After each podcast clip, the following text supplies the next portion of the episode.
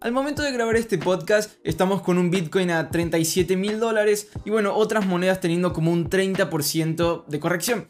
Hoy quiero comentarte cuál podría ser una de las mayores razones de este mercado en corrección. Quiero hablarte sobre una criptomoneda que puede estar causando que estos precios hayan bajado. Quiero hablarte sobre la criptomoneda más usada del momento, Tether, que levanta sospechas de ser inestable. Hola a todos, aquí Josías de Cripto Emprendedores. En el episodio de hoy feliz de poder compartir con ustedes noticias de valor sobre Bitcoin y criptomonedas. Bueno, hoy eh, estamos en un día especial. Bitcoin corrigió un 30% aproximadamente, bajó como a 30 mil dólares casi, en realidad tocó los 30.300. Ethereum también bajó a, a 2.500, 2.400, estaba ahora a la hora de grabar, pero bueno, realmente eh, hoy fue un día especial. Yo estaba eh, creando el episodio, eh, buscando los materiales para poder compartirles y todo, y mientras tanto tenía el Binance abierto, viendo si compraba, si vendía, y, bueno, haciendo operaciones. Realmente hoy fueron, eh, hoy fue una mañana con horas lentas, como se suele decir. Bueno, Hoy tenemos noticias importantes, hoy tenemos temas bien interesantes para compartir. quiero que comencemos con la primera noticia que tiene que ver con una de las razones por la cual estamos en una corrección. Bueno, tiene que ver con la cripto más usada en este momento, que para sorpresa de muchos no es Bitcoin, es Tether, que es la primera stablecoin, para, para quien no sabe, es la primera stablecoin que se creó. Se creó en el año 2014, eh, si no me equivoco, y bueno, desde el inicio eh, prometió que guardaría un dólar en sus cuentas por cada Tether emitido. Y que bueno, que lo único que hacía era crear esos tokens para operar más fácil en las casas de cambio de criptomonedas. Bueno, fue realmente algo muy bueno, incentivó a la gente a poder eh, trabajar, no, pero administrar sus activos y su dinero de una manera más fácil, poder eh, comprar y vender criptomonedas de una manera mucho más simple, resguardándose eh, tal vez en el dólar y, luego comprando. Realmente ayudó. Bueno, sin embargo, pocos años después, esta empresa que fundó Tether cambió sus términos de uso para aclarar que no estaba obligada a cambiar Tethers por dólares.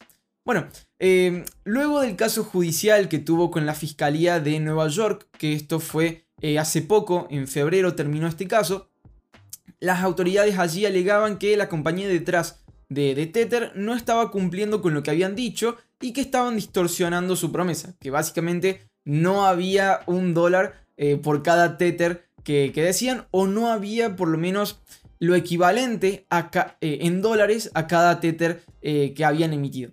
Bueno, luego de eso tiene que ver con todo un tema mucho más largo, con Bitfinex y un hackeo, tiene que ver con mucho, pero para hacerlo más corto, ese caso judicial terminó en que Tether tendría que periódicamente eh, brindar un informe de sus reservas. Básicamente para poder brindar transparencia, que todo el mundo pudiese saber si la compañía estaba haciendo bien con, todos los tethers que, emitieron. En este momento son como 58 billones de tethers. Eh, obviamente los informes eran para saber si había 58 billones de dólares detrás para poder hacer esa emisión. Bueno, esta semana se compartió, eh, en realidad el lunes se compartió públicamente el primer informe de parte de Tether y no tuvo buenas reacciones. En realidad sorprendió a muchas personas al mostrar que una mínima parte de sus reservas estaba en efectivo. Les comparto números. Este informe del balance se hizo cuando había 41 billones de tethers. Eh, desde allí hasta acá se han emitido 17 billones más. Ahora estamos hablando de 58. Pero bueno, vamos, vamos ahí con los números de ese momento. Solo guardan 2.100 eh, billones de dólares en efectivo. Algo más de un 4% del total de los activos, que realmente es muy poco.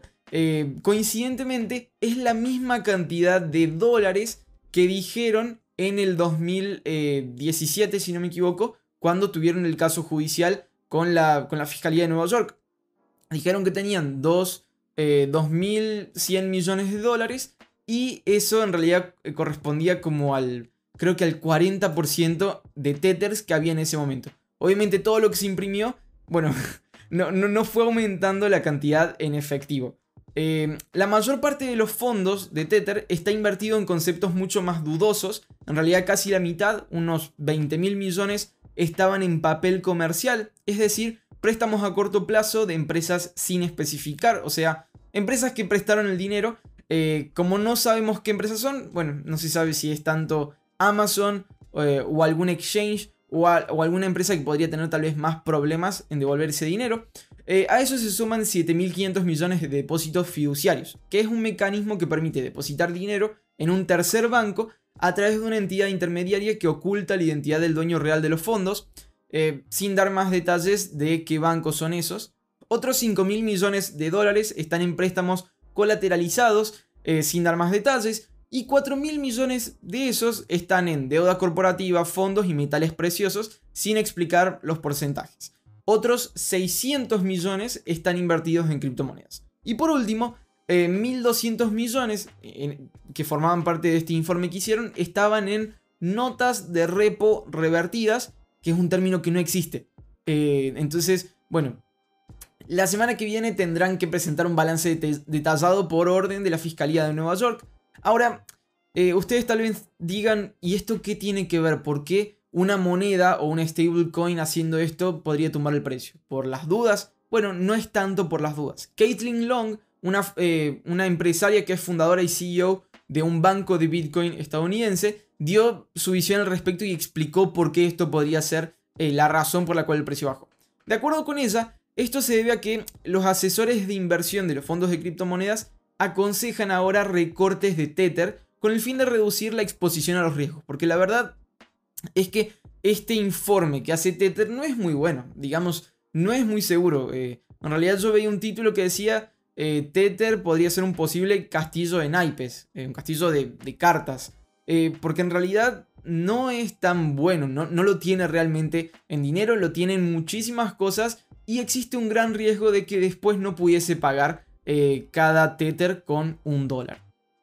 Bueno, si esto ocurre de que administradores de fondos quieran recortar su riesgo a Tether y sacan un 5% de Tether y lo ponen en fiat, bueno, esto también llevaría a que estos managers tengan que vender otras criptomonedas también para disminuir el riesgo total. ¿A qué me refiero? Si tienen X cantidad de Tether y X cantidad de Bitcoin, bueno, y venden un poco de su Tether, también tendrían que vender otro poco de su Bitcoin para estar en mismas cantidades de eh, porcentajes de riesgo de, su capital. Obviamente, eh, esto se puede comprobar en cierta manera porque esta misma semana se registró que las entradas de Bitcoin a los exchanges aumentaron a la mayor cantidad en 15 meses y bueno, estamos ahora en una corrección del 30%. Realmente eh, pone, un poco en duda, no, no, no ha estado como muy bueno entenderlo. Es, es un tema que existe y que creo que debería tal vez ser mejor eh, regulado en cierta forma o mejor administrado, tal vez de una manera, creo que un poco más transparente porque daría más certeza, más seguridad, pero eh, tampoco eh, creo que afecte en total a todas las criptomonedas. Creo que simplemente es como una duda sobre Tether cuando existen otras eh, monedas stablecoin como es el dólar de Binance, el dólar de Coinbase y, el dólar de bueno, muchísimos otros exchanges que tienen ahí eh, su versión con el dólar. Creo que esto no afecta a la idea de Bitcoin en sí, pero eh, el mercado es emocional y todos los bitcoins que alguien vende son comprados por otros.